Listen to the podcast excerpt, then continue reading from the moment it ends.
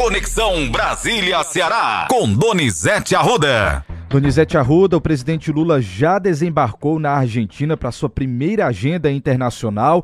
O que esperar dessa viagem? O presidente está na Argentina, está em Buenos Aires. Ele tem uma agenda com o presidente Roberto Fernandes. Também deve receber a vice-presidente Cristina Kirchner e outros presidentes. O principal assunto de lá é a criação de uma moeda única, Matheus. E o Lula quer fortalecer o Mercosul para gerar comércio, tanto para o Brasil como para a Argentina. Lula viaja, foi recebido com todas as honras e ele deixa o Brasil num momento de muita tensão. Mas primeiro vamos ouvir aí o que disse o ministro Paulo Pimenta da viagem de Lula, né, Matheus? Vamos ouvi-lo, sim. A CELAC, por exemplo, a CELAC não é um fórum das Nações Unidas. A CELAC é um movimento de países né, da América do Sul, da América Central, do Caribe, que procura alinhar posições e construir políticas né, eh, comuns em várias áreas. E o Brasil, pela sua força econômica, social, política, sempre foi um protagonista muito importante da CELAC. E há muitos anos né, o Brasil se retirou. Né, no último governo, o Brasil se retirou. E esse encontro na Argentina, ele, ele marca a retomada da CELAC, que hoje, o presidente pro tempore da CELAC é o presidente da Argentina. Então, é o retorno do Brasil à CELAC. E com o retorno do Brasil, a CELAC se reestrutura novamente. Então, é muito importante essa presença do Brasil e a retomada desse espaço. Donizete, inclusive, ele também falou sobre esse ponto da moeda única com a Argentina. Vamos ouvir ele também falando sobre isso. A ideia não é uma moeda única, não é uma moeda comum. É um mecanismo né, de negociação que possa fortalecer né, a, a possibilidade de trocas comerciais entre os dois países, eventualmente trazendo outros países do Cone Sul para essa parceria e que possa criar algum mecanismo de proteção, né, no sentido de fortalecer a, a, região nas relações comerciais que estabelece com os Estados Unidos, com a comunidade europeia e mesmo com outros parceiros comerciais importantes da região. Mas é uma discussão muito inicial. Tá aí, Donizete. Então não é uma moeda única, mas não é o que a imprensa está dizendo, né? Pois é. Durante todo o final de semana se falou nessa moeda única, né, Donizete? É uma moeda que seria como o euro na Europa, né? Sim, exatamente. A moeda única para a Europa. Agora vamos ouvir aí, Matheus, vamos falar sobre um assunto que é, mexeu com o país no sábado, Matheus. Todo mundo estava em clima de folga, descanso, e a gente. O Bolsonaro ele tinha trocado os comandantes do Exército da Marinha e da Aeronáutica. Mas não era uma crise. É... O Lula, a gente, no modelo crise, só teve o Geisel, que demitiu o ministro do Exército Silvio Frota, com vínculos com o Ceará. O Silvio Frota queria ser o sucessor do Geisel e o Geisel enquadrou e o demitiu. Lula surpreendeu, Matheus. Solta a Moab, fogo do motor.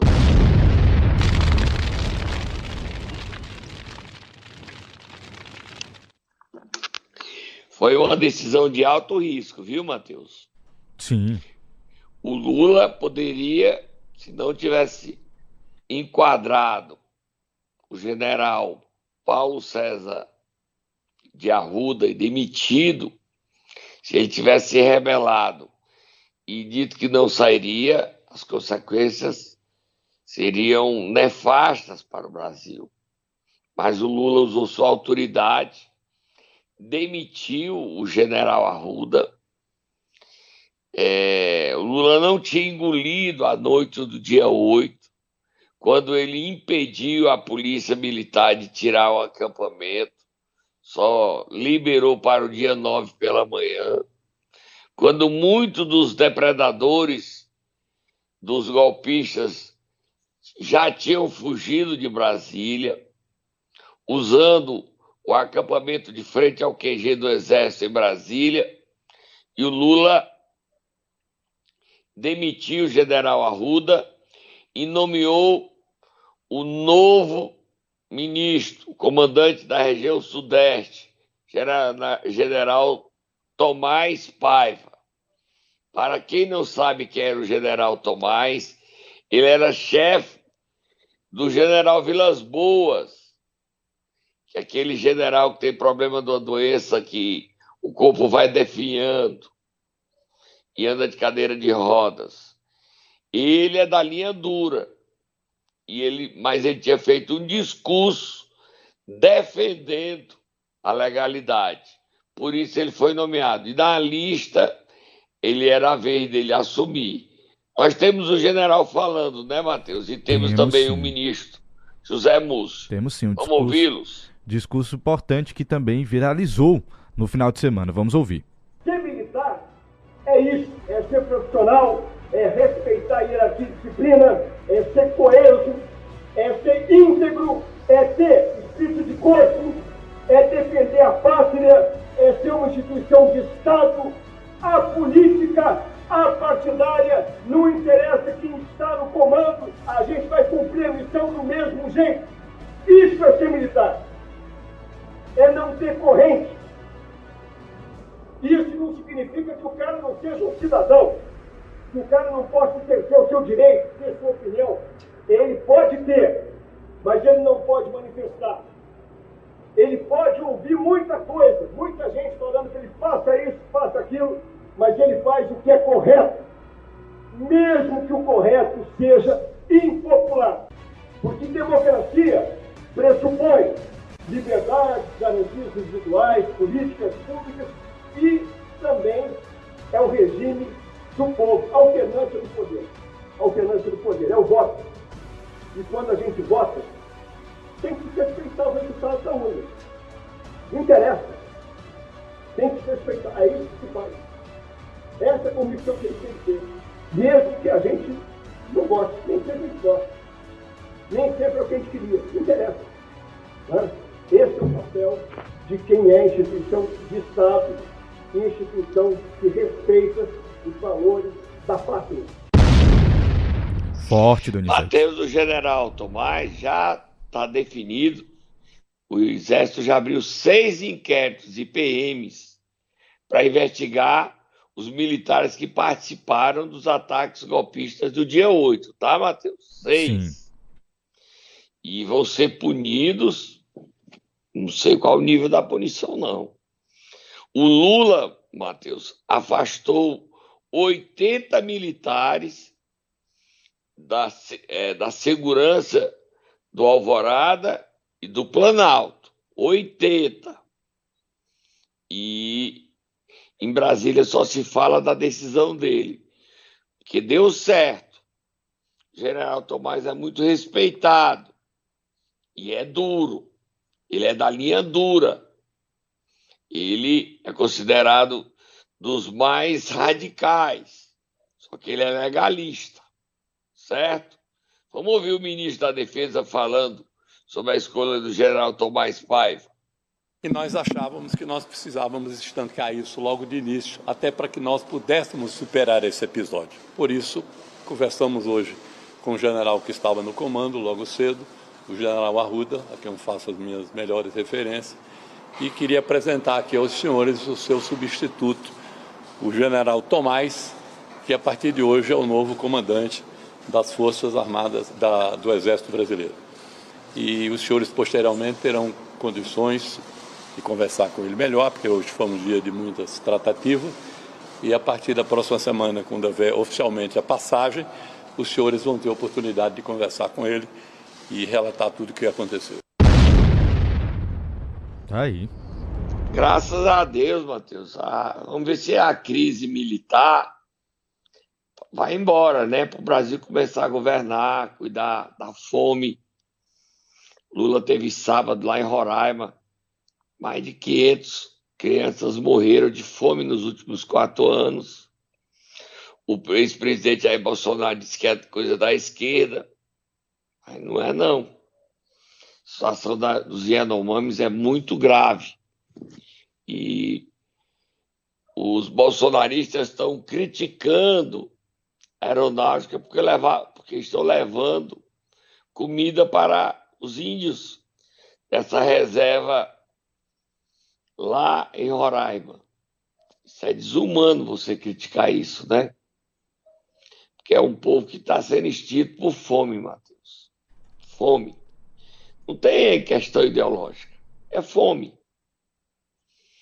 E tem outras crianças morrendo com excesso de mercúrio, porque os garimpeiros invadem as terras indígenas dos Yanomamis atrás do ouro.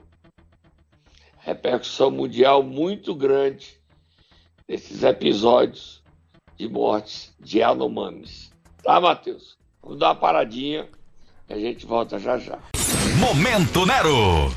Segunda-feira, Donizete, início de semana. Tatá ainda tá com um pouquinho de preguiça, mas tem que acordar alguém hoje. Quem será, Diga Donizete? quem é quem. Você vai dizer hoje. Diga aí, Matheus. Eu vou é dizer, hoje nós vamos acordar o presidente da Prece, Júnior Castro, Donizete. Ele se foi reeleito, não houve adversário e ele toma posse quarta-feira. Quarta-feira é feriado em São Paulo, Matheus.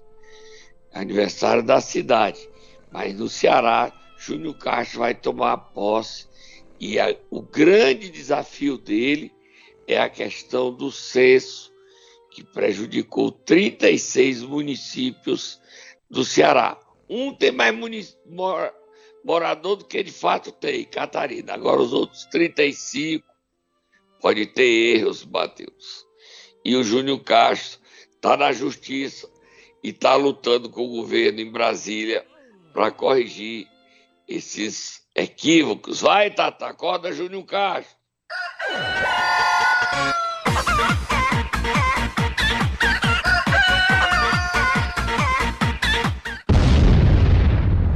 Quem está ajudando o Júnior Castro é o governador Eumano de Freitas nessa questão do censo.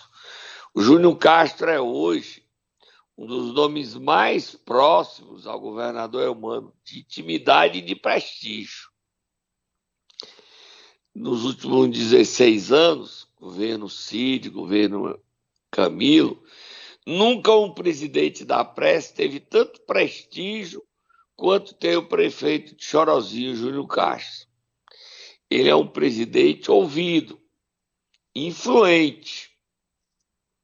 Isso decorre do papel que ele desempenhou no rompimento entre PT e PDT nas eleições do ano passado. Efetivamente, o Júnior assume, reassume a prece, falando grosso. Vira a página, Matheus. Vamos falar do governador Eumani Freitas, que teve no, no, numa reunião na sexta-feira, né? Qual Ex- foi a reunião, Matheus? Exatamente, ele se reuniu com outros governadores no consórcio Nordeste. O governador Elmano defendeu um pacto contra a fome, integração entre as forças de segurança. Importante reunião, viu, Donizete? É importante. O Mano está priorizando o combate à fome. Ontem eu fiquei impressionado com os números. Mais de, mais de 100 milhões de brasileiros passando fome, Matheus. É Da complicado, viu, reportagem do Donizete? Marcelo Canela no Fantástico. Impressionante o número que ele apresentou lá. 125 milhões de brasileiros passando fome. Ele voltou na região do Vale de Jequitinhonha, em Minas, 20 anos depois, o povo continua passando fome. E um senhor que ele entrevistou disse que espera a morte para sofrer menos. Me comoveu isso. Me comoveu. Quem tiver a oportunidade de entrar no Globoplay aí assistir o Fantástico, uma matéria muito forte. Mas o governador Elmano quer resolver o problema da fome, é prioridade dele, e também das cirurgias, que zerar a fila de cirurgias. Há milhares de cearenses esperando ser operado e o Elmano quer zerar essas filas. Vamos ouvi-lo. Vamos sim, Donizete. A gente tem um trechinho aqui dos discursos que ele fez na sexta. Vamos ouvir.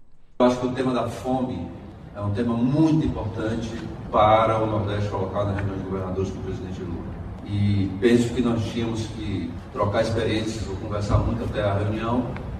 Nós do Ceará estamos discutindo que não vamos ter um único percurso ou única, única modelagem na campanha para superar a fome. Várias experiências, várias possibilidades, vários caminhos. O importante é que o nosso povo não tenha a manutenção desse sofrimento que é passar fome. Sobre saúde também ele falou. Eu tenho visto o presidente Lula falar no nosso Ceará, nós temos esse problema grave, não sei se é o mesmo caso de mais estados. Nós temos um acúmulo muito grande de pessoas esperando cirurgias eletivas. E tenho é, visto nossa ministra nosso presidente falando em fazer mutirão de cirurgias. Nós no Ceará estamos nos organizando, porque lá na campanha nós nos comprometemos a fazer esse mutirão. E sobre segurança pública, Donizete, que inclusive é uma das críticas também aqui dos nossos ouvintes, sempre falam a respeito da segurança aqui no estado e o governador falou sobre isso na reunião. Nós temos percebido no Ceará facções criminosas atuando no Nordeste que atuam no Ceará, vão para o Piauí, atuam no Piauí, vão para o Maranhão, atuam no Maranhão, vão para a Bahia, ou depois acho que nós precisaríamos discutir algumas ações de integração das nossas forças de segurança, com Polícia Federal, com Polícia Rodoviária Federal, não sei no seu estado, no meu estado, é um clamor público forte e que solicitam de nós, governadores, ações concretas para dar mais tranquilidade e paz para o nosso povo. Tá aí. O Elmano foi muito feliz aí, né, Matheus? Ele admitiu que há um clamor com o problema da segurança pública no estado do Ceará uma violência que não diminui. Se mantém em índices assustadores, preocupantes. Hoje o sonho de cada cearense é andar num carro blindado para evitar ser assaltado. Verdade. E certas ruas você não pode andar porque se andar dependendo da hora você vai ser assaltado. O governador admite o problema e faz um apelo para atuar em conjunto com outros governadores do Nordeste para coibir as facções. Vamos dizer só isso, que atuam as que atuam no país que existe no Ceará e nós temos até as nossas isso nós nem queríamos ter, Mateus. Nós dispensamos isso, mas temos. Infelizmente, o Ceará tem suas próprias facções criadas no Estado. Não é só o Ceará que tem suas facções. Outros estados brasileiros têm esse mal. Vira a página, Matheus. Na sexta-feira, ao vivo, aqui na Conexão Brasília-Ceará e no Momento Nero, a gente foi apurando uma operação da Polícia Federal que aconteceu contra um instituto. E você descobriu que esse instituto presta serviço para vários municípios aqui do nosso estado. Eu queria que você desse mais detalhes dessas musiquinha informações. Da Federal, musiquinha. A Polícia Federal! É o Instituto Pro Saúde, Matheus, tá? Nos anos de 2021 e 2022, o Instituto Pro Saúde atuou em 13 municípios. E você sabe quanto é que ele faturou, Matheus? Em dois anos? Donizete, eu estou com um dado aqui em mãos, não sei se é isso mesmo, mas eu vou confirmar com você agora. 68 milhões 699.763 reais e quatro centavos. É isso mesmo? É, Matheus, é impressionante. Mas olha, mas você não fique assustado não, porque um outro instituto que também vai ser investigado pela Polícia Federal. Teve até uma operação musiquinha da Federal em Santa Quitéria, sexta-feira Lá na Federal foi no Pro Saúde. No Santa Quitéria é Procap, que também está em Acopiara, mas não é por instituto. Em O Compartilha faturou nos anos de 21 e 22. Você está sentado, Matheus? Sentadíssimo, diga lá. Em 17 municípios do Ceará, ele faturou 235 milhões 757 mil 235 reais. 235 milhões. Eu vou arredondar. 236 milhões. É muita grana, Donizete. Ó, oh, Matheus. É o voltando para o ProSaúde. E aí uma cobrança ao prefeito de Jucás, Edson Riva. O Edson Riva que mandou me dizer que está estudando e pode desistir de daquele aumento na conta de água de 44,65%. Vai parcelar. Faça isso, prefeito. Agora ele precisa explicar seria interferência do antecessor dele, Luna, a contratação do ProSaúde somente no ano de 2022 você sabe, um município pobre como o Jucás gastou com o ProSaúde, Matheus? Estou com os números em mãos aqui também. Pois diga para aí, foi o município que mais gastou com o ProSaúde no ano passado. Diga aí. 5 milhões 647 mil 337 reais e 33 centavos, Donizete. Agora, a gente vai dar o ranking dos três municípios que mais gastaram nos anos de 21 e 22 com o ProSaúde. É, a polícia está investigando, porque esse instituto é acusado de contratar médicos fantasmas, enfermeiros fantasmas, aluguéis de carros superfaturados. Diga quais são o primeiro município que mais gastou, que não tem saúde, apesar de ter contratado o ProSaúde, é o município de Itapajé, da prefeita doutora Gorete. Quanto é que gastou Itapajé aí? Cai da cadeira não, Matheus. Caia não. Já tô sentado, Donizete. Você quer que eu diga por ano ou valor total? É, eu tenho os dois dados. Eu tenho, eu tenho o um ano de 2021. No ano de 2021 foi gasto 5 milhões 466 mil 307 reais e 68 centavos. Em 2022, 4 milhões 286 mil 86 reais e 52 centavos, totalizando aí 9 milhões 752 mil 394 reais e 20 centavos, juntando 2021 e 2022 no município de Itapajé, tá? Segundo lugar, o Mirim. Só o total, Matheus. Deu o total de Umirim. O total de Umirim, 9 milhões 455 mil 677 reais e 97 centavos. Catunda, o total, Matheus. Total de Catunda, 8 milhões 620 mil 870 reais e 81 centavos. Matheus, é impressionante, né, Matheus?